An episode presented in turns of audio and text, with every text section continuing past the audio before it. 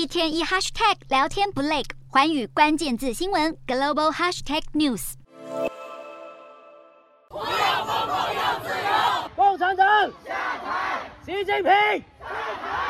中国各地在上个月底爆发空前的白纸革命，不管是群众想要表达的心声，或者警方如何强力将抗议民众强硬脱离现场，带上警车。这种种讯息，透过推特名人李老师的账号“李老师不是你老师”，翻出中国的审查墙，放送到全世界。他受访时表示，这个账号是希望能让中国人看见中国的真实情况。他接收由中国各地网友发送的相关消息，然后由他重新发布上网，避免发送人遭到中国官方追查。这个账号的粉丝人数更从八月时的五万暴增到突破八十七万。李老师也透露，他的父母被公安找上，要他停止发布这些推文。那么，李老师担不担心自己的安全？我很害怕，但是我同时也并不害怕。中国这场白纸革命，欧洲议会也相当关注。欧洲议会十五号通过决议，谴责中国对反对封控的民众进行骚扰和迫害，并且指责中国政府违反言论、集会和新闻自由，尤其在大量监控设备下，更是让人权恶化。但在美国，却有中国学生发文威胁民主人士，要求停止在校园附近张贴“我们要自由”等反动传单，并且称要砍掉对方的手，以及他已经向中国公安举报。这名中国学生在遭到逮捕后，在当天稍晚获释。